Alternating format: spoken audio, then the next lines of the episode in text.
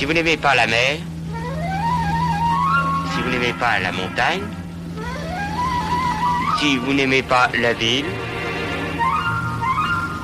allez vous faire foutre. Bonsoir à tous, vous venez d'écouter un extrait d'À bout de souffle, celui qui prononce cette phrase célèbre du cinéma français s'appelait Jean-Paul Belmondo, alias le Magnifique, et il nous a malheureusement quitté le 6 septembre dernier à l'âge de 88 ans. Avec lui, c'est toute une époque, une incarnation du cinéma français qui s'en va tant le caractère de Bébel était marquant. Nous vous proposons ce soir de lui rendre hommage en direct avec tous nos chroniqueurs et notre invité que nous allons présenter dans quelques instants. Et pour cela, pour le troisième numéro de notre nouvelle formule culturelle de 20h à 21h, chaque premier vendredi du mois après Expression lycéenne L'actu où nous donnons désormais la parole aux acteurs culturels, nous voulions faire redécouvrir Belmondo aux jeunes, toujours avec l'objectif de vous proposer de nouvelles perspectives et de découvrir de nouveaux horizons. Alexandre Baer m'accompagne comme dans chacun des numéros mensuels de cette nouvelle émission. Bonsoir Alexandre. Bonsoir Quentin. Alors effectivement, dès ce soir, nous avons décidé de recevoir l'auteur de la biographie d'un très grand artiste qui nous a malheureusement quitté ce mois-ci, Jean-Paul Belmondo, le magnifique. Nous avons le plaisir pour notre troisième émission d'expression lycéenne Le Mag de recevoir Laurent Bourdon avec nous en studio. Bonsoir à vous. Bonsoir à vous et à tous, euh, oui. Bonsoir. Alors, cet entretien est à retrouver dans quelques instants et il sera mené par Gaspard Fraboulet, toujours à la régie. Nous aurons l'occasion aussi tous les premiers vendredis du mois de vous proposer une chronique culturelle dès 20h40.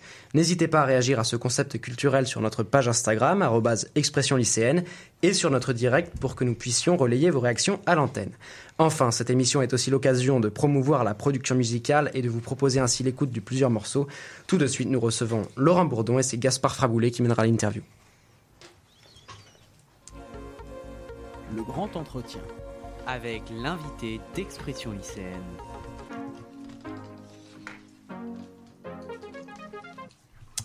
Dans ce mag spécial Jean-Paul Belmondo, ce soir, nous recevons Laurent Bourdon. Bonsoir, Laurent Bourdon. Rebonsoir. Euh, vous êtes auteur de Définitivement Belmondo euh, aux éditions Larousse, une biographie du magnifique. Merci d'être là ce soir. On va commencer par une question simple. Qu'est-ce qui vous a poussé à écrire Définitivement Belmondo? Eh bien, écoutez, je me suis mis à, écrire des bouquins sur le cinéma après avoir fait beaucoup de radio. C'est pour ça que j'aime bien être ici chez vous, euh, dans ce studio euh, sympathique. Euh, et donc, j'ai enfin, bref, c'est un métier un peu saisonnier, la radio, quelquefois. Et donc, je me suis occupé d'écrire des bouquins sur le cinéma, sur Hitchcock, voilà. Et Belmondo m'a paru un personnage assez intéressant. Sa vie est assez mouvementée, sa carrière extrêmement longue et extrêmement riche. Et les événements qui ont suivi sa mort, et en particulier l'hommage euh, aux invalides, est quand même la preuve que c'est quand même pas un comédien comme un autre, c'est un personnage assez exceptionnel. Il y a eu dans l'histoire d'autres comédiens, euh, mais très très peu qui ont eu droit comme ça à des hommages aux invalides. Alors on a parlé beaucoup de Charles Aznavour, ce qui est vrai, mais enfin euh, voilà, moi je vous parlerai d'un autre que vous ne connaissez pas forcément. Enfin, je pense que vous ne le connaissez pas, mais alors c'est alors c'est euh, Robert Linen. Bon, Robert Linen est un monsieur. il est né en 1920. Vous avez des excuses. Et donc c'est un comédien qui est devenu très très célèbre du jour au lendemain à 12 ans parce qu'il a joué dans un film de Julien Duvivier, Poil de carotte, et il est devenu mondialement célèbre. Et il a fait d'autres films avec Arletty, avec Louis Jouvet, etc. Je passe les détails. Et puis quand 1940 est arrivé, ça doit vous rappeler ça aussi des souvenirs, en tout cas de cours d'histoire. Et donc euh, il, a, il, a, fait de la résistance. Il a créé un réseau de résistance. Il s'est fait arrêter par euh, la Gestapo. Il a été fusillé en Allemagne. Il avait en 44, il avait 24 ans. Donc euh, voilà, c'était une. Euh, et quand ses, cendres sont revenus euh, en France, eh bien, on lui a fait un hommage exactement au même endroit, dans la cour des Invalides. Donc voilà, on peut dire que Belmondo suit, 74 ans plus tard, l'exemple. Enfin bon, bref, Belmondo, c'est un personnage à la fois sympathique, voilà, tout le monde l'a dit hein, quand il est parti. Euh, c'est un personnage euh, sympathique, c'est le copain, c'est le voilà. Ce qui n'est pas le cas d'une autre grande star du cinéma, qui est aussi une grande star. Et on n'a pas de, de, comparer leur carrière est vraiment brillante à tous les deux et ils sont voilà des grandes stars. Je parle évidemment d'Alain Delon, euh, mais il n'a pas ce, ce, ce, capital sympathie qu'avait euh, Belmondo toujours depuis euh, toujours et depuis toujours. Enfin voilà. Et donc je pense que ça m'a donné envie d'aller gratter un petit peu plus avec des des, des documents d'archives. Vous, si, effectivement, il y a ce gros mm. bouquin là, il est un peu épais mon bouquin, mais tout est sourcé, tout est d'époque. Euh, voilà, je me suis occupé de savoir ce que lui disait et ce que les autres disaient de lui sur le moment. C'est pas aujourd'hui, évidemment aujourd'hui, bon voilà, tout va bien. Et voilà. À l'époque, euh, même à bout de souffle a été critiqué. donc voilà. Voilà, je me suis penché pendant presque cinq ans sur sa, ah sur sa vie, son œuvre pour vous, en, en, 3-4 mots, euh, qui est Jean-Paul Belmondo? Alors c'est compliqué de, de, de, de, le réduire à 4 mots, mais en, en quatre mots. Bah, comédien, producteur, distributeur. Euh, oui, je sais pas. Là, j'ai été un peu bavard sur pourquoi je me suis occupé de lui. C'est peut-être parce que voilà, j'avais pas envie d'écrire en quatre mots quelque chose sur Belmondo. Donc, hmm. euh, donc euh, voilà, c'est tout. Je vous dirai pas autre chose. c'est très bien. Euh, pour écrire une telle biographie, la connaissance du personnage est bien sûr très importante. quelle relation avez-vous eu avec Belmondo? Comment l'avez-vous connu? Vous me disiez euh, il y a quelques jours euh, qu'il était très peu euh, accessible, accessible, notamment au niveau des archives et de sa famille. Ah non, les archives sont, sont, disponibles. Moi, je vais aller à la bibliothèque, à la BNF, donc à la bibliothèque François Mitterrand, là, le grand machin horrible et, et, sinistre. Pour aller travailler là-dedans, il faut vraiment avoir envie. Hein. Mais le problème, c'est qu'il y a des choses là-dedans qu'il n'y a pas ailleurs. Donc, on est bien obligé d'aller à la BNF. Bon, et puis sinon, aller à la, à la BIFI, qui est BIFI, c'est la bibliothèque du film. Bifi, qui se trouve dans les murs maintenant de la Cinémathèque française, qui fait que c'est de l'autre côté de la Seine, en face de la BNF, de l'autre côté de la Seine, à la Cinémathèque française, où là, au contraire, c'est un endroit absolument paisible, sympathique, les gens sont plutôt sympas, à part une ou deux, mais vraiment, et, tout est comme ça, voilà, sur les murs, il y a tous les bouquins, toutes les revues, tout ça est à disposition, aller chercher. Ça, c'est un endroit formidable. Donc les archives sont tout à fait à disposition. Moi-même, j'avais collection de films donc j'avais tout, tout, tout euh, à disposition. Effectivement, la famille Belmondo est un peu plus compliquée à, pénétrer. après ce bouquin-là, commis un ou deux trucs, et puis surtout un, bouquin qui est aussi épais sur Claude Chabrol, le réalisateur. Et là, la famille de Claude Chabrol, sa fille adoptive, euh, Cécile Mestre Chabrol, sa veuve, Aurore Chabrol, son fils euh, Thomas Chabrol, m'ont ouvert les portes. Enfin, on a discuté, on a pu rencontrer, voilà, j'ai pu rencontrer ces gens-là qui m'ont parlé, qui m'ont dit des choses. Avec Mondo, euh, ça a été impossible. Alors, puisqu'il est, comme vous venez de le dire, assez difficile d'obtenir des informations sur lui, euh, comment concrètement avez-vous fait pour pour, pour réaliser un tel ouvrage qui, qui est quand même assez ah bah, très très épais. Bah, c'est ce que je vous ai dit. J'ai passé beaucoup de temps à la BNF et à la Bifi et dans des salles de dans des visionnages de, de, de films pour raconter tout ça. Euh, je n'ai pas pu effectivement interviewer Belmondo. Pourtant, j'ai fait des demandes auprès de son agent Armédia, mais qui est une grosse grosse boîte qu'un petit bonhomme comme moi n'intéresse pas. Et puis j'ai déposé le manuscrit quand euh, j'ai vu que c'était pas possible de l'avoir. Je vais quand même déposer le manuscrit en main propre la gardienne de son fameux hôtel particulier rue des Saints-Pères, euh, aucun écho. Donc je lui ai, quand la rousse, quand c'est paru, euh, je lui ai redéposé la version définitive, le bouquin. Toujours pas de nouvelles, donc j'ai quand même euh, essayé d'appeler son avocat, qui est l'excellent maître Godet, qui m'a répondu que vous ne voyez pas très bien pourquoi Belmondo aurait réagi, que lui-même ne répond pas toujours aux demandes de stage que font les étudiants dans son étude d'avocat.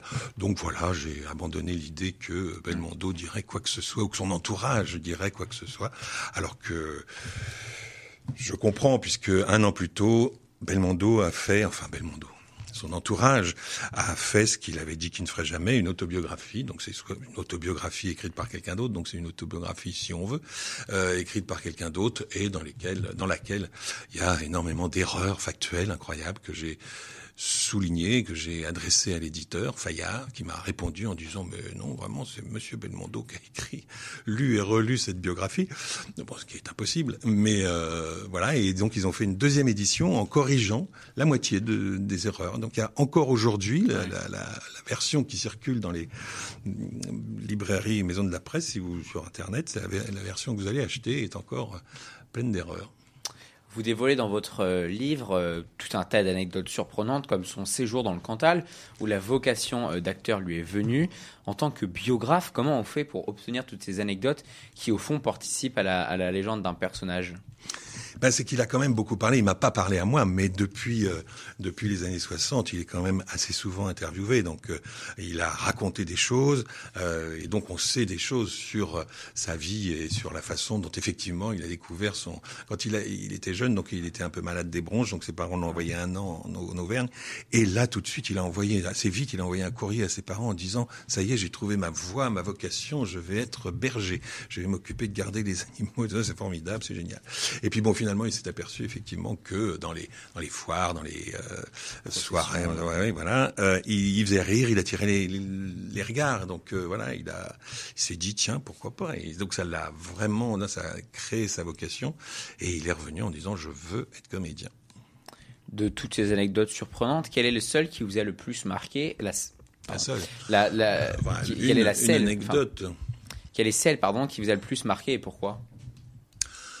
Bah, on peut, ça permettra de parler de, de par exemple, de l'homme de Rio. J'ai l'impression mmh. que hein, Alexandre aime bien l'homme de Rio, et ah, donc c'est un film, bah oui, c'est un film marquant évidemment de la carrière. Je trouve que c'est assez rigolo de savoir que c'est un peu finalement par hasard, enfin un peu par hasard, un peu euh, oui par hasard que, que, Belmondo a fait des cascades. C'est-à-dire qu'en fait, quand il était enfant, il adorait ça déjà. Il, sa mère euh, hurlait des grands cris quand elle le voyait suspendu dans la cage d'escalier euh, au cinquième étage. Enfin bon, il, il n'arrêtait pas de faire ça déjà enfant. Et puis là, pendant le tournage de, de l'homme de Rio, à Rio, eh bien, il euh, y a un personnage qui est là, qui a travaillé sur le scénario avec le réalisateur Philippe de Broca pour les cascades. Et donc les cascades étaient prévues à l'avance dans le scénario, ça n'a pas été rajouté, machin. Voilà, c'était vraiment prévu. Ce, bonhomme-là s'appelle Gilles Delamarre. Alors Gilles, G-I-L, Delamarre, euh, et, qui est un cascadeur très connu, qui en plus avait fait parler de lui, il avait participé à la, au jour le plus long. Donc euh, un film assez connu. Et donc il a vu Belmondo. Et quand il a découvert que Belmondo passait par la façade de l'immeuble pour changer de chambre plutôt que de passer par le couloir, il s'est dit oh là là, bon alors là j'ai affaire à un drôle de personnage et donc effectivement euh, il lui a proposé de faire des cascades et c'est comme ça que c'est venu et cette histoire de effectivement enfin Belmondo passe par le balcon, la façade, tout ça pour changer de chambre. Enfin bon, donc c'est quand même assez incroyable. Après, il y a d'autres anecdotes. Il a fait pique-pendre sur euh, avec à, ses copains, enfin des blagues à ses copains pendant les tournages. Il déménageait le nombre de fois où il a déménagé les chambres d'hôtel où il se retrouvait, ce qui fait qu'ils arrivaient dans la chambre, il n'y avait plus rien. Bon, une nuit, François Perrier, un comédien très sérieux et enfin qui a joué aussi des choses plus légères, mais enfin bon, qui joue dans Weekend à Zuidcote, euh, est réveillé, il est avec sa femme dans la chambre d'hôtel la nuit entre deux journées de tournage et il est réveillé, il entend du bruit, il va ouvrir la porte et il se voit puis il rentre se, recoucher. La femme demande mais euh, qu'est-ce qui se passe? C'était qui? C'était moi. Et en fait, Belmondo avait mis une armoire normande devant sa porte avec une belle glace. Et donc, il s'est vu en ouvrant la porte. Voilà. Enfin bon, c'est des, des, bêtises. Enfin, pour pas utiliser d'autres mots. Euh, voilà, on va être censuré. Mais enfin, vraiment des, des choses incroyables. Il a fait, euh, voilà. Et puis, il avait aucune, il aimait pas du tout se concentrer. Il n'avait aucun besoin. C'est pas qu'il aimait pas, c'est qu'il avait aucun besoin de se concentrer. À Jean-Pierre Melville, sur euh, Léon Morin prêtre, il disait. Et moi, si je me concentre, je m'endors. Et effectivement, une fois, il est parti dans, dans sa loge pour euh, se concentrer parce qu'il fallait qu'Emmanuel Riva, sa partenaire, elle, au contraire, pénétrée de son rôle, devait se vraiment se concentrer terriblement. Donc il est parti et euh, l'assistant est venu taper à il dormait quoi. Bon bref. Et euh, il raconte aussi, il a raconté que euh, sur ce tournage-là, euh, il a, il a, Emmanuel Rivan arrivé, c'était très compliqué, c'était une scène où elle devait pleurer, etc. Et elle a demandé l'autorisation de dire elle-même quand elle serait vraiment prête, moteur, action. Et quand euh, Belmondo, qui était euh, derrière un bout de décor, a entendu en larmes Emmanuel Riva dire moteur, il éclaté de rire et voilà. Bon, donc il y a plein d'histoires comme ça et Belmondo est un rigolo. Il y avait un même problème de concentration et de, et rapport un peu compliqué au début et, pas longtemps avec Delon pour euh, Borsalino par exemple. Delon aussi a besoin de concentration, pas lui. Donc euh, voilà, ça a posé des petits soucis, mais ils se sont arrangés. Bien sûr, un tel ouvrage demande une préface dans définitivement Belmondo. Euh, Laurent Gérard signe cette préface. Pourquoi l'avez-vous choisi Et au final, quel est son lien avec Jean-Paul Belmondo Oui, je me le demande aussi encore, je vais lui dire. Mais enfin bon. Ah, c'est les, Euh, les éditions qui ont choisi. euh, Non, non, non, c'est moi qui ai dit, voilà, mais parce qu'un camarade m'avait conseillé. Bon, le- je- Laurent Gérard, ça se sait pas beaucoup, ça se sait avec d'autres, mais Laurent Gérard est un grand copain, était un grand copain de, de Belmondo et déjeunait souvent ensemble, et il se trouve que c'est un copain d'un copain, donc ça a été pas très compliqué de lui demander une, une préface, euh, voilà, mais euh, effectivement, euh, je pense que les bouquins précédents, enfin la préface par exemple de mon Hitchcock, c'était un Chabrol, et c'était Claude, Cha- enfin, je veux dire, Claude Chabrol qui avait écrit la préface, et ça avait du sens. Là, c'est bon, voilà, je, vous le dis, mais vous ne le répéterez pas. Vous aurez peut-être aimé au final un- une préface de Belmondo, pourquoi pas? Ah oui, mais alors là, ça a été envisagé, ça a été envisagé, mais pareil, pas de réponse, rien. Donc euh, voilà. Le 6 septembre dernier, en fin d'après-midi, Bébel s'éteint. Comment avez-vous appris euh, la nouvelle et quelle était votre réaction? Alors j'ai appris la nouvelle, et bien par euh, euh, des textos qui sont tombés, mais en, en, en En Voilà, oui, voilà, Euh, parce que euh, j'étais dans ma campagne, j'habite euh, du côté de Chartres, on va dire, voilà, et, et je sortais, enfin bon bref, j'étais là dans ma, ma voiture, il était 16 heures par là, ouais, voilà. Et tout d'un coup, je vois BFM qui me dit, et puis ensuite France Inter, et puis ensuite LCI, puis et je découvre ça, et donc il fallait que je sois à Paris, dans les studios de ces gens-là, euh, très très vite. Donc euh, j'ai roulé, je suis passé par chez moi reprendre des petites notes. Là, on sait jamais parce que ça fait quand même, comme je le disais, assez longtemps que j'ai pu travailler sur Belmondo. Et puis voilà, je suis arrivé. Donc ça a été un peu impressionnant. Moi, c'est vrai que depuis que j'ai sorti ce bouquin, donc en 2017, euh, on sait qu'il n'est pas en très bon état, mais enfin en très bonne santé. Mais enfin, euh, il sort. Voilà, depuis un, depuis six mois. euh, Ouais. euh, voilà, cet été, il semblerait qu'il n'est est- même pas descendu sur la côte comme il fait d'habitude, ni euh, à Antigua là-bas dans les Caraïbes. Enfin bon bref, donc il était vraiment fatigué. Donc on avait ça un peu en tête. Et puis voilà, mais bon, moi j'étais pas là à attendre. Euh, voilà, sa mort. Je, je- et je ne pensais pas qu'on allait à ce point me convoquer un peu partout. Mais effectivement, c'est la dernière. Je sais pas que c'est sans doute la meilleure, évidemment. Mais c'est la dernière en date, donc c'est pour ça, je pense qu'on m'a appelé. il a, il a fait un AVC, il me semble, il y a quelques années. Ah oui, c'était en 2001, je crois bien. Ah oui, c'était il y a sacrément longtemps. Euh, avant d'enchaîner sur la suite de l'interview, je vous propose euh, d'écouter cet extrait que vous nous avez transmis, Laurent Bourdon. C'est la seule et unique fois que Belmondo chante au cinéma et je vous laisserai le commenter juste après euh, l'écoute. C'est le morceau que je sais le mieux. On peut tout faire avec ses dix doigts, mais faut d'abord les sortir des poches. Oh, mais dis donc, c'est que t'as appris ça, toi. C'est mon grand-père qui m'a dit ça. On peut tout faire avec ses dix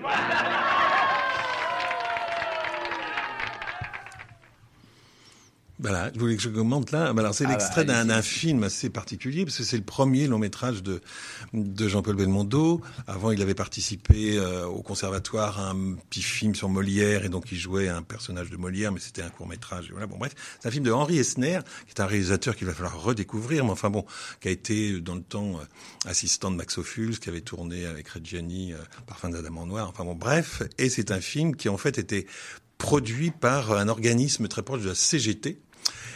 Et donc ce film devait sortir, euh, puis il n'est pas trop sorti parce que les salles de cinéma n'ont pas tellement apprécié euh, voilà le, le discours.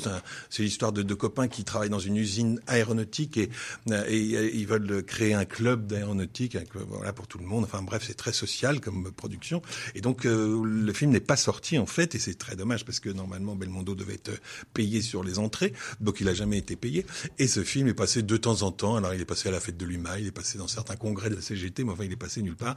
Et il est disponible en, en DVD depuis euh, peu de temps. Et donc il chante effectivement cette chanson, enfin très peu, enfin il, il fait pas grand chose. Et euh, il, euh, il ne rééditera pas la- euh, cette, euh, cette performance, même on a en tête peut-être, si vous avez vu Pierrot le Fou, euh, Anna Karina qui chante Ma ligne de chance, ma ligne de hanche, etc. Et lui, entre les couplets chantés par Karina, on a l'impression qu'il chante, mais réécoutez l'extrait, vous verrez qu'il ne chante pas, il psalmodie, enfin il parle entre les, entre les, les, les, refrains et les couplets de Karina.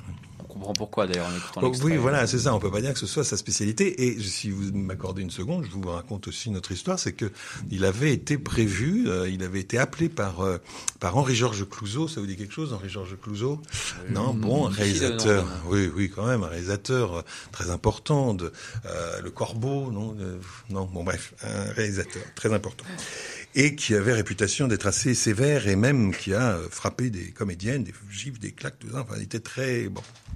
Et donc il l'appelle pour être le partenaire de Brigitte Bardot dans La Vérité, un film qui va tourner effectivement avec euh, Brigitte Bardot quelques temps plus tard, et il l'appelle pour jouer l'amant de la sœur de Brigitte Bardot, qui, enfin bon, bref, regardez le film La Vérité, vous verrez que c'est Samy Frey finalement qui a pris le rôle, qui a, hérité du rôle.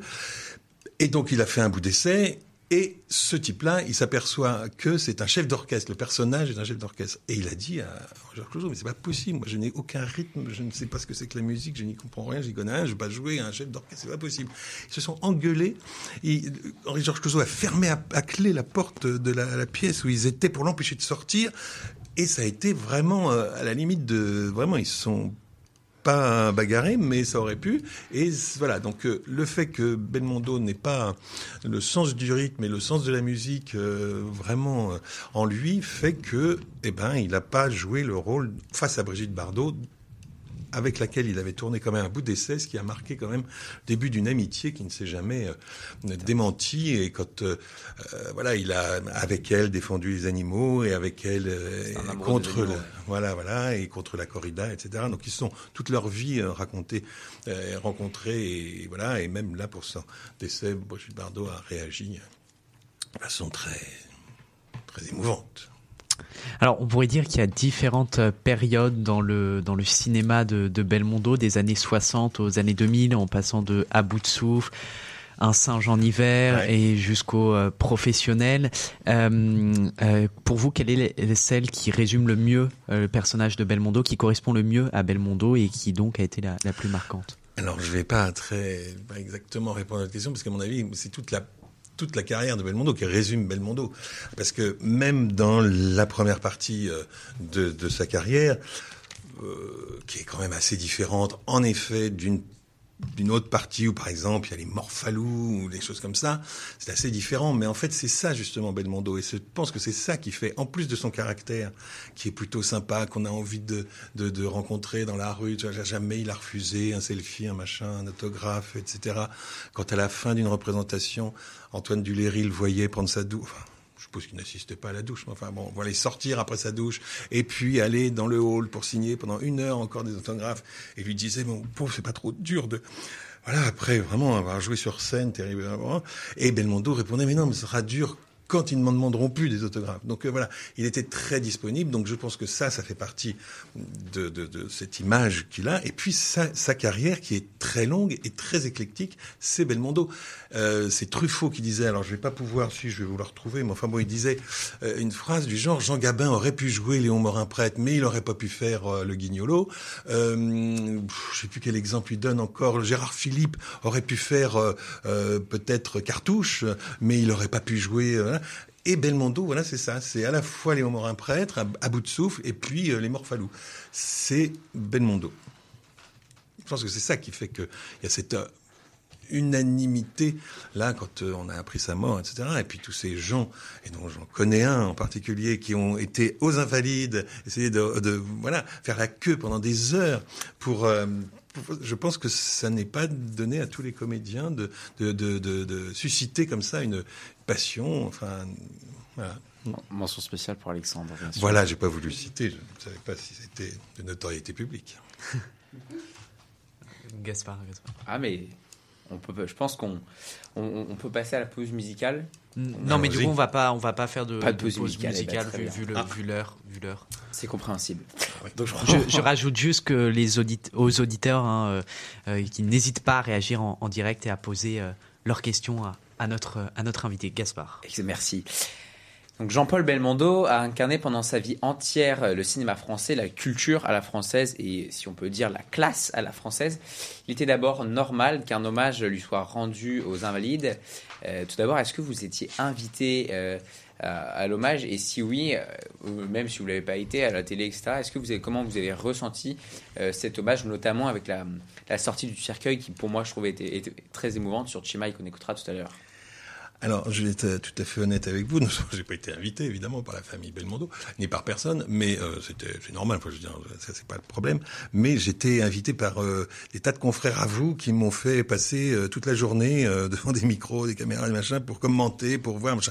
Mais je n'ai pas bien vu ce qui s'est passé. J'ai même pas entendu le discours de de Macron. J'ai pas entendu non plus le discours de son petit-fils Victor. Donc j'étais dans un dans un taxi. J'ai entendu la fin du discours de de, de notre président. Enfin bon bref. Donc c'était très compliqué. Donc euh, voilà. Alors j'ai vu après des images, euh, la sortie évidemment sur cette musique, euh, cette musique du professionnel, si je ne m'abuse, et qui n'était pas du tout la musique prévue du professionnel. C'est ça qui est drôle, c'est Ouais. qu'ils étaient en train de faire le montage du professionnel, euh, voilà, post-production, et puis pour euh, voir si tout allait bien, ils ont demandé quand même à Ennio Morricone, qui devait en faire la musique une fois que le film serait terminé, de leur envoyer comme ça des trucs qu'il avait dans les tiroirs qui traînaient pour euh, et accompagner le film, que ce soit pas blanc comme ça, qu'il n'y ait pas silencieux tout à fait. Et il a envoyé un truc qu'il avait fait il y a quelques années pour un, autre film dont le nom m'échappe, mais que vous retrouverez, je pense, dans cette euh, petite euh, autobio- euh, pas autobiographie, dans cette biographie. Et donc il lui a envoyé, et ça a été le fameux Shimaï, voilà, qui a été donc utilisé aux invalides pour la sortie du, cercueil. Et donc ça a été tout à fait un hasard. C'était un fond de tiroir de Ennio Morricone, ce morceau. Jean-Paul Belmondo, peut-être synonyme de modernité malgré son grand âge, depuis quelques mois, ses plus grands films sont sur Netflix. On citera bien sûr euh, L'As des As ou encore Le Magnifique. En fin de compte, est-ce que Belmondo ne serait pas un acteur, un acteur pardon, un intergénérationnel qui sait s'adapter à son temps malgré son âge? Ben alors ça, j'en sais rien parce que j'ai eu des surprises quand même de, jeunes gens, peut-être un peu plus jeunes que vous, mais quand même assez jeunes qui connaissaient pas Belmondo. Une fois, j'ai fait des dédicaces dans un. euh, Il y en a un autour de cette table, non? Euh, Bon, voilà. Euh, donc pas ce que c'est que Belmondo. Euh, bon, Ah, très bien, mais non, mais voilà. Mozart. Oui, mais voilà, mais c'est normal. Dans les années 60, il y avait des jeunes de vos âges qui ne connaissaient pas Harry Bor. Bon, alors, Harry Bor, vous savez même pas de quoi je parle. Bon, voilà, c'est chacun ses générations, et je pense qu'effectivement, étant donné son sa, sa, sa, sa- distance avec le cinéma depuis euh, son accident, et il a alors il a tourné un film après ce fameux euh, Un homme et son chien, mais euh, voilà, vous vous- les jeunes de les moins de c'était en 2008, donc euh, les moins de vous calculez plus vite que moi. Euh, non, pardon 13 ans. 13 ans, bravo. 13 ans. Euh, les moins de 13 ans n'ont jamais vu Belmondo sur un grand écran et les moins de 13 ans ne regardent pas la télévision. Donc, enfin très peu, enfin voilà. Et donc ces films passent un peu à la télévision. Alors effectivement, la politique de Netflix qui a commencé par euh, mettre à disposition des Truffauts, des Chabrol, des machins, maintenant on- effectivement on peut voir beaucoup, d'après ce que j'ai compris, euh, de... Euh, pardon, j'ai pas entendu. 19. 19 films sur Netflix, c'est ça? Oui. Voilà, c'est comme ça que voilà l'histoire va va reprendre euh, son cours et euh, vous allez euh, tous euh, découvrir Belmondo et d'après ce que j'ai compris et même sur Canal, enfin Oui. sur MyCanal, il y a aussi des films, celui dont on parlait tout à l'heure, Oui. le- les, les- les- les copains du dimanche. Regardez tout ça et puis vous vous ferez une idée. mais alors commencez par un bout de souffle et puis ensuite voilà l'homme de Rio, Cartouche aussi c'est très bien et puis le magnifique aussi c'est c'est très c'est un très grand film le magnifique hein, c'est une comédie c'est une comédie mais donc euh, voilà faut pas y aller en se disant on va on va voir Léon Brun prêtre mais c'est vraiment de la bonne comédie quoi. Dernière question pour, euh, pour clore euh, cette interview. Donc définitivement Belmondo, et on peut le dire aujourd'hui, l'œuvre la plus complète sur la vie de Belmondo. Oh oui on peut le dire. Vous Vous êtes bien aimable vous êtes bien aimable. vous Oui. articulez votre livre en fonction euh, euh, de ces grands événements de la vie de Belmondo. Vous parlez notamment pendant plusieurs chapitres de ses différentes compagnes. Euh, dans, le, dans le clan Belmondo, cette question fâche et divise. Euh, Avez-vous eu l'occasion de rencontrer ces femmes pour se faire un avis sur elles et sur leur rôle euh, dans la vie du magnifique? Non, j'ai pas rencontré ces femmes non plus parce que Ursula Andress, elle est loin. Euh, René Constant, que il a appelé Elodie parce que c'est sa première femme, c'est la mère de ses enfants, ses trois premiers enfants, et elle s'appelait euh, René. Et il est arrivé en- pour la draguer en lui disant, euh, de toute façon. Et c'était un extrait d'une pièce qui répétait au conservatoire à ce moment-là. La femme de ma vie s'appelle Elodie, donc euh, elle est devenue Elodie et tout le monde l'appelle Elodie. Encore euh, là récemment, j'ai entendu quelqu'un qui parlait de Elodie euh, Belmondo. Et donc voilà, c'est rentré dans, les mœurs. Et donc je ne les ai pas rencontrés. Laura Antonelli, qui est comédienne incroyable et qui il a vécu une vie, une romance incroyable parce qu'elle ne voulait pas habiter ensemble. Donc lui était à Paris, elle à Rome. Ils se sont vus beaucoup. Elle a eu beaucoup de soucis sur la fin de sa vie.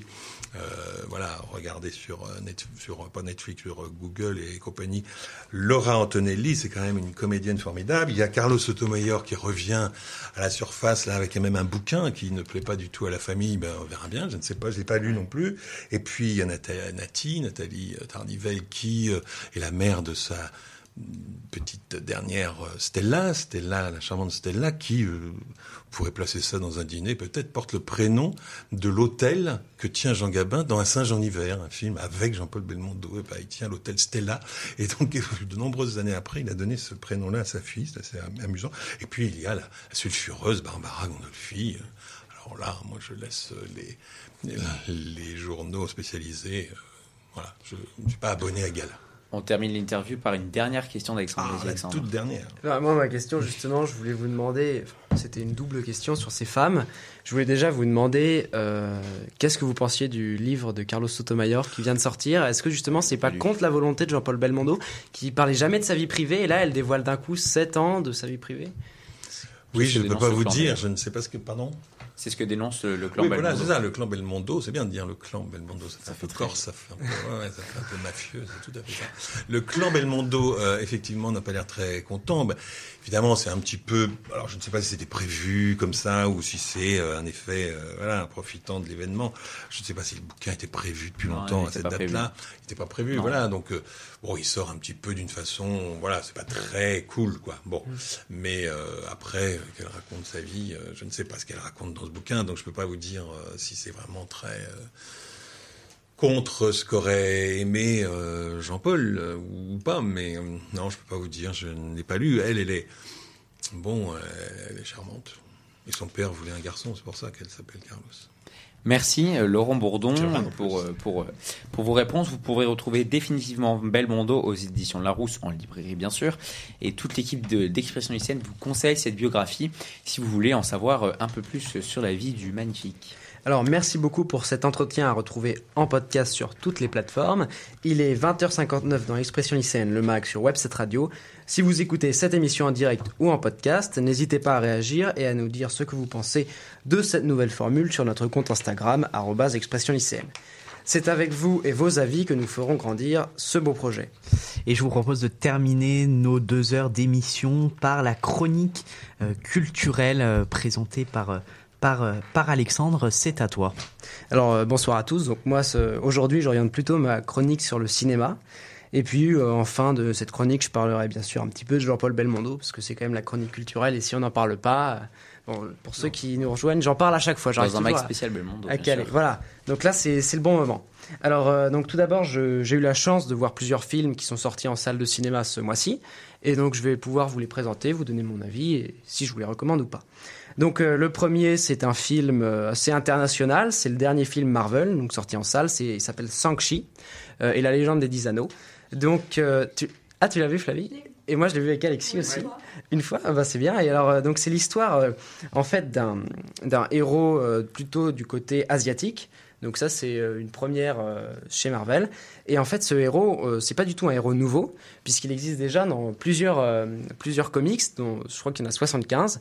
Et donc là ils ont ils ont fait ce nouveau héros justement pour s'orienter un peu plus vers une clientèle asiatique. Et donc en fait le, thème de, ce film c'est donc ce, ce, Shang-Chi qui est le fils d'un grand guerrier qui est là depuis des millénaires et en fait son pouvoir vient de 10 anneaux qu'il a au bras. Et alors euh, un jour ce fils va fuir à la maison de son père, mener une vie un petit peu normale, même euh, un peu basse, il est voiturier, et son père en fait va le rattraper et le remettre dans sa vie et donc il y a tout un mystère sur l'origine de sa mère euh, et c'est très intéressant, il y a de belles scènes de combat. Et alors, tu as pu voir Les Méchants au cinéma? Alors oui, donc Les Méchants, c'est une comédie un peu particulière, euh, avec un très bon casting. Il y a par exemple Samina Seri ou encore le comédien Jimo, qui sont assez connus. Et euh, donc c'est un peu absurde en fait comme film, c'est assez drôle. Euh, on a pas mal de blagues et notamment un, c'est un peu le, le méchant de l'histoire qui s'appelle Carcéral. C'est un rappeur donc il y a tout un délire là-dessus, c'est très marrant. Et alors je vais maintenant vous parler un petit peu de Boîte Noire.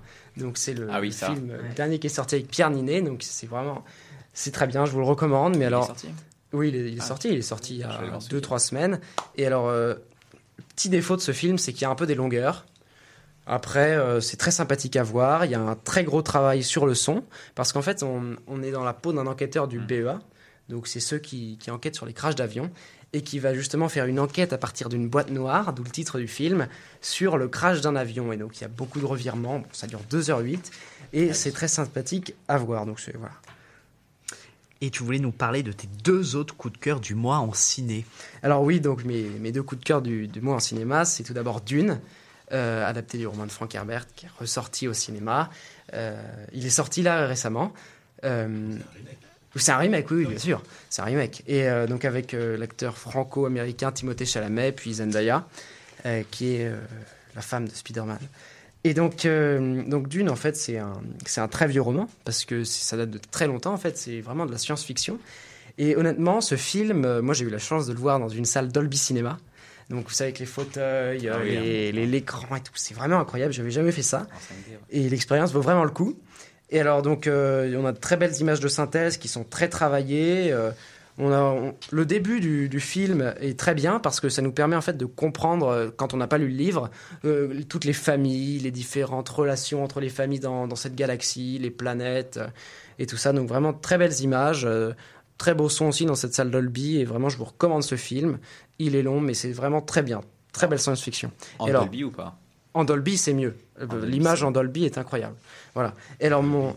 euh, Dolby, euh, je vous Le dis. son, le Dolby. Oui, alors il y a aussi l'image maintenant. Ah oui, ah, Et- l'image en Dolby. oh là là. Oui, en fait, c'est une salle avec un, un son euh, à 360 degrés et des fauteuils en cuir qui s'inclinent. Enfin, c'est vraiment très sympa. et alors, mon autre coup de cœur, et ça, c'est un film que j'ai eu la chance de voir avec Quentin et Alexis ici présents. euh, c'est un film qui s'appelle Pourri dévoile gâté. tous les détails de notre vie privée, c'est sûr. Voilà, et alors c'est un film qui s'appelle euh, Pourri gâté. C'est une comédie avec euh, notamment Gérard Jugnot. Euh, Il y a Camille Lou et Artus, comme, euh, qui sont très bons comédiens, très drôles. Et c'est l'histoire justement de Gérard Jugnot, qui est un entrepreneur euh, dans le sud, qui vient de Marseille et là qui habite à Monaco et qui a fait fortune, voilà, qui a beaucoup travaillé dans sa vie. C'est vraiment le l'archétype de l'entrepreneur qui est parti de rien et qui a trois enfants qui sont eux pourri gâtés. Donc on a euh, Artus, euh, donc joué par Artus, son premier fils, euh, qui est lui le fils à papa qui dépense tout l'argent dans des projets euh, farfelus. On a Camilou qui est la peste pourri gâtée, euh, euh, limite euh, influenceuse sur les réseaux sociaux, très euh, très show-off, très superficielle. Et on a l'autre fils qui est en fait une sorte de hippie, lui euh, complètement à côté de la plaque.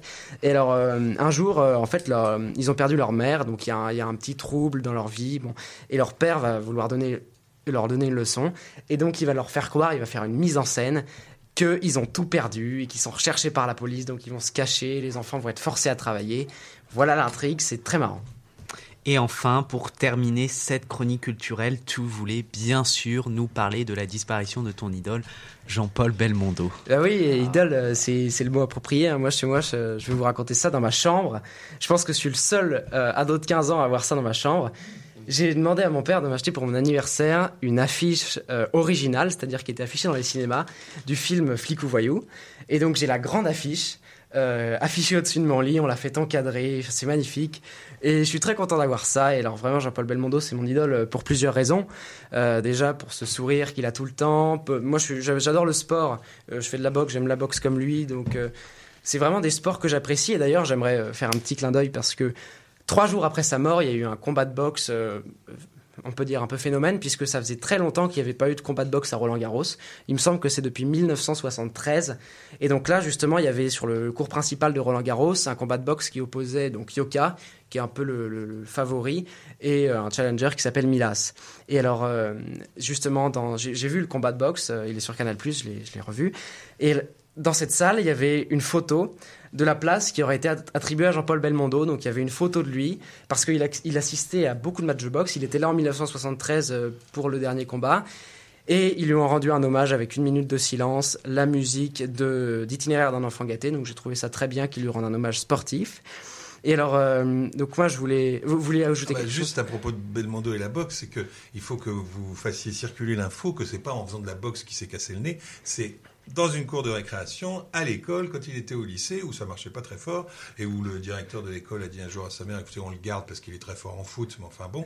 Euh, et donc, c'est un petit camarade de- qui s'est bagarré avec lui et qui lui a cassé le nez. Et il a beaucoup regretté de ne pas avoir retenu le nom de ce copain qui lui a permis de faire la carrière qu'il a fait et d'être remarqué par ce physique un peu particulier. Voilà. Voilà, exactement. Et c'est justement, tant qu'on parle de la boxe, autant préciser que pour ceux qui ne le savent pas, que Belmondo était à l'Avia Club de boxe, qui est un club très célèbre, c'est là-bas qu'il a rencontré son grand copain Charles Gérard, et puis Maurice Ozel, qu'on voit, qui qui apparaît dans plusieurs de ses films. Formidable. hein. Un moins de 20 ans, non, qui parle de Maurice Ozel. Bah, quand même. C'est dingue. C'est Alexandre, Ale- Ah ouais, Alexandre, c'était- euh, bah oui, Alexandre bah, m'a l'air très partenaire. Ah oui, vraiment, je suis content d'être venu.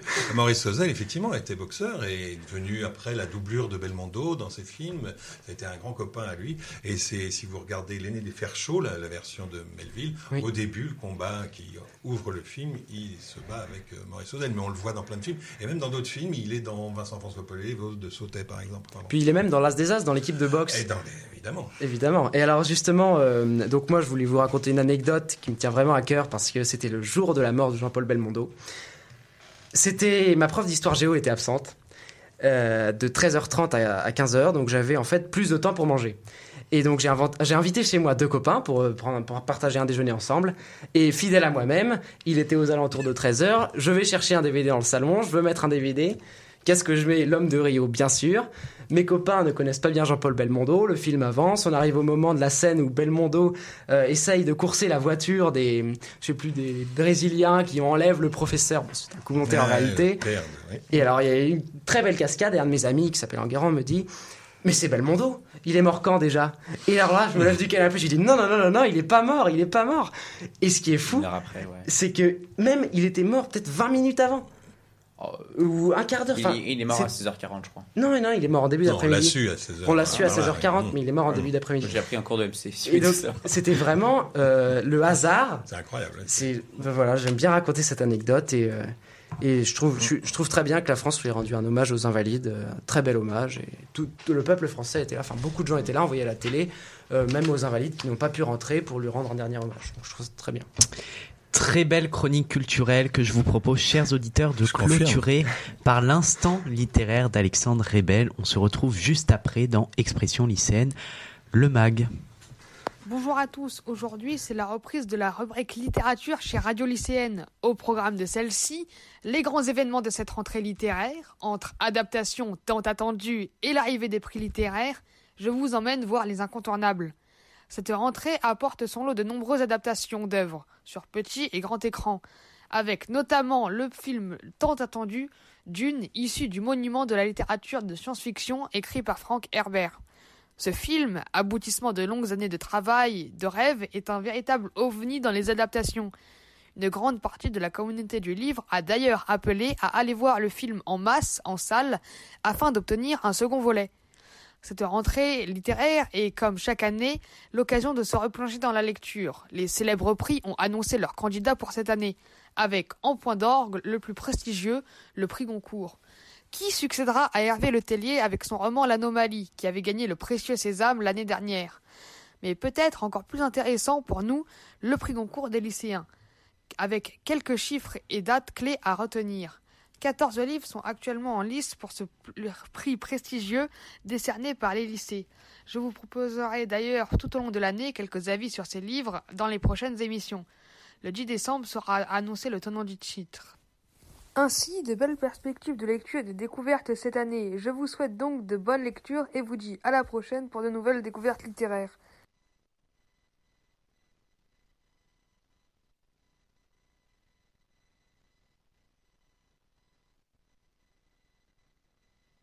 Maintenant les.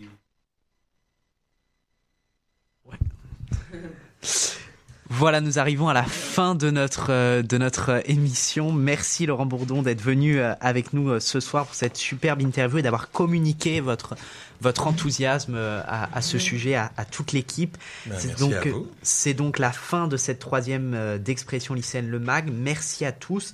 Comme chaque premier vendredi du mois, nous remercions vivement Arthur Boulot, responsable technique de Webset Radio. D'ailleurs, à, à ce sujet, euh, il faudrait peut-être venir vérifier un peu les, les micros. C'est ce qu'on me signale dans le Ah bah oui, dans, complètement. dans, dans le, dans le chat, il y a quelques problèmes techniques liés, liés au, au micro.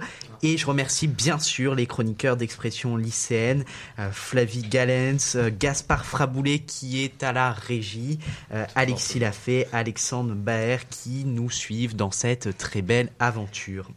Nous vous adressons aussi une dédicace à Laurent Bourdon qui était avec nous durant toute cette émission Expression lycéenne, le MAG. Je remercie également Samuel Vinogradov pour l'aide apportée au jingle et des conseils précieux donnés. Une mention également au lycée Albert Demain avec son directeur Monsieur Auchard et Madame Ruel, sans qui cette émission n'aurait pas vu le jour. Gaspard Fraboulet était à la régie ce soir. Voilà, Expression lycéenne, le MAG 3, c'est fini. Continuez, chers lycéens, à éveiller votre esprit critique et défendons notre liberté de s'informer plus que jamais. Chers auditeurs, un dernier mot pour vous dire de ne pas hésiter à nous suivre sur Instagram avec le compte arrobase expression lycéenne. Il y a le Twitter aussi, arrobase e lycéenne, pour tout connaître de, de l'actualité. Dites-nous aussi ce que vous avez pensé de cette troisième émission du MAG. On se retrouve le vendredi euh, 5 novembre. Alors non, ça sera pas le, le, le 5 novembre puisqu'on sera en, en pleine vacances scolaires. Ça sera le, le deuxième, euh, le deuxième vendredi du mois euh, exceptionnellement pour la douzième émi- émission d'expression lycéenne l'actu et la quatrième d'expression lycéenne le mag. Même horaire, même jour, avec de nouveaux invités et de nouvelles découvertes, tout en ayant toujours l'objectif de vous informer. Vous verrez, il y aura un clin d'œil musical dans quelques instants à Jean-Paul Belmondo. Je laisse Gaspard en dire plus juste après de vous dire que eh il faut rester prudent malgré tout avec euh, avec le Covid. Portez-vous bien, bonne soirée à tous, salut. C'était Quentin Brachet et Alexandre Baer dans Expression lycéenne, le mag sur Webset Radio. Et comme l'a dit tout à l'heure Quentin, on va rendre un dernier hommage au magnifique euh, en écoutant euh, Chima et Daniel Morricone, Daniel Morricone pardon, qui, a été joué pour la, la sortie de son cercueil aux Invalides. Je vous conseille de voir l'extrait sur YouTube qui est très très émouvant. On écoute. 19h, 20h, expression lycéenne. avec Quentin Brachet sur Webset Radio.